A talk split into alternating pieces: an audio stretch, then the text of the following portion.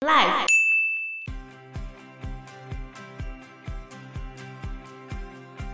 二零二零年，去年一整年，在 COVID-19 的疫情影响之下，他们的性侵案件数量大幅下降，因为不能出门，这样很不错啊。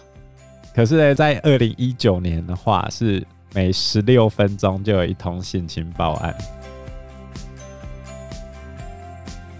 Hello，大家好，我是 Joe，我是 Fana，我是 Anna。印度还蛮多人吃素食的，因为他们也蛮多禁忌的了。然后印度又有一些人信印度教，印度教不吃牛嘛。那其实也有一些人是信伊斯兰教，伊斯兰教不吃猪，所以只能吃鸡吗？鸡肉大部分是 OK 的。有些人喜欢，有些人不喜欢。印度人一直觉得猪是蛮脏的一种动物，有些乡下地方就把猪舍放在餐厅的厕所后面。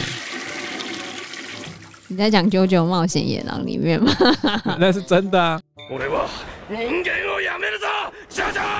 《九九冒险野狼》就是一个漫画，哎、欸，所以是什么《九九奇幻冒险》吗？对啊，对啊，没错啊。嗯、像《九九冒险野狼》里面就有画过，把厕所跟猪圈结合在一起嘛。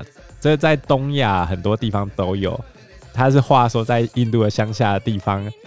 也有这个东西，然后他们上厕所上到一半的时候，突然觉得屁股有东西在舔他，然后就是一颗猪头从马桶里面冒出来，这样。年轻人不讲武德，来偷袭。所以他旁边会准备一个棍子，如果猪头从里面冒出来的时候，要把它敲回去。好自为之。因为早期有这种拉屎喂猪的传统，所以你去印度的一些餐厅里面，其实都点不到肉类。点不到猪肉，肉他们就不吃肉啦。很多素食的餐厅就几乎吃全素，而且印度的咖喱其实就是把很多香料混合在一起的任何菜，所以其实全素的咖喱反而是很多的。哦，那他们最常吃的肉就是鸡啊，真香！哎呀，这样他们是不是偏瘦啊？莫迪也很瘦啊。那你去随便看那个印度的官员都很胖，好吗？那个甘地也很瘦啊，那现在不吃吧？对吗？你怎么可以讲甘地？乱说。那现在台湾人是不是也有很多人是觉得吃牛会衰？可是那跟台湾早期的那种农业社会，大家要养牛嘛，然后牛是家里重要的劳动力，我们感恩他们，不要吃他们，比较像是这样啦。很多人大考都会说他们不吃牛啊。哦，对，这也是一种迷信吧？假的！哎呀，我眼睛业障重啊！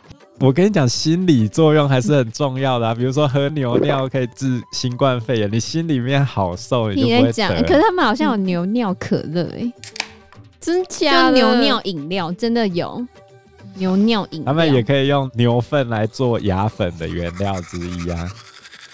所以印度人的牙齿都特别白。那是因为他们肤色黑，所以相较之下 他们真的真的白，而他们是用手指在刷牙的。然后他们有一些人用一些树枝刷牙，然后什么用手？他们就用手沾牙粉这样刷。我觉得那是因为肤色的关系，就像你都觉得非洲人的手特别白吗？不是，是他们牙齿特别白，笑起来的时候就哦闪亮亮这样感觉。我觉得白就是白，哦，是这样吗？印度会被视为是落后国家吗？他们当然是开发中国家哦。不过他们也越来越厉害，比如说邦加罗尔啊，印度戏骨，还有他们的宝莱坞啊。他们宝莱坞目前已经是全世界生产电影拍最多影片的地方了。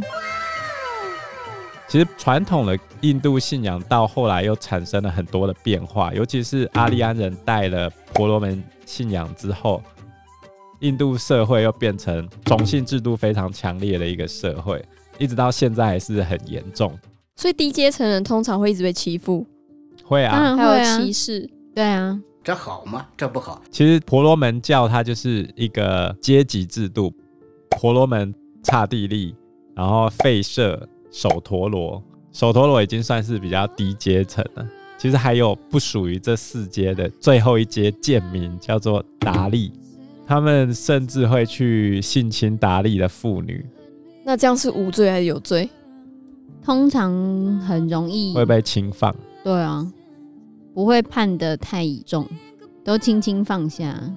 所以，他这个阶级制度就会永远存在吗？法律上明定已经废除了，但实际上还是存在，因为他们只要从你的姓名就可以知道你是什么种姓了。对啊，所以他们对于妇女的保障也是非常不够的。新德里在二零一零年的时候还有一个外号叫“强奸之都”啊，这样哪有女生敢去那边啊？晚上不要出去啊，没有那么危险，但是晚上尽量避免。你们讲没有那么危险，又叫人家晚上尽量。你白天的时候，你如果跟其他人一起在的话，其实还好啊。一群人这样，应该说还是会有那些很可怕的新闻，但是不能说全部都这样。可是跟其他地方比，比例一定相对是高的。印度一年有通报的性侵案超过了三万件，平均每天至少都有九十起发生。但是实际上的数字可能还会更高。在二零一二年，印度国内发生了一起集体性侵的事件，导致一位就读医学院的年轻女生遭到了六名嫌犯性侵、虐待，最后是伤重不治，也引发了国内的怒火。所以，连观光客也会有危险吗？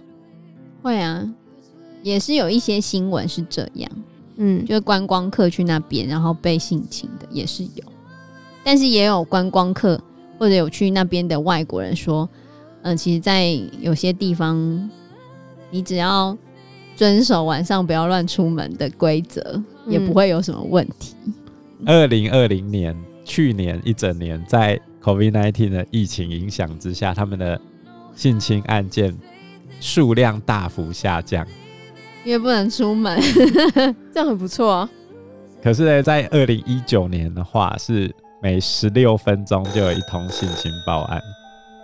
你这样那边的警察不会就是加强管理吗？哦，有一个乡下的女孩，她被性侵的时候，引发众人围观，包含警察在内，还有人拿手机起来记录。啊！然后后来她不堪受辱，她就自焚。然后自焚之后送医，他拒绝治疗，然后死掉。那这件事情有引起广大回响吗？当然是有引发公愤，但是这其实深层的因素就是种姓制度啊。因为你会发现很多那些被性侵的女孩，她们之所以没有办法被处理，通常就是她们可能是低阶种姓的。所以假设是贵族被性侵的话，哦，那就惨了哦。但是贵族通常他们生活的地方相对安全，是区隔开来的，然后他们出门应该都会有司机接送。不会是自己在外面走，所以这就是一个想要改变没办法改变的问题。对啊，因为比如说二零二零年，他们北方有一个哈特拉斯邦，就有一个十九岁的达利女生，然后被轮流性侵、殴打致死，然后结果警察出来说他没有被性侵，没有发现任何证据。印度北方邦一名十九岁的少女遭到轮暴凌虐后不治，警方连夜强行带走遗体火化，引发村民的激愤抗议，有很多人被捕。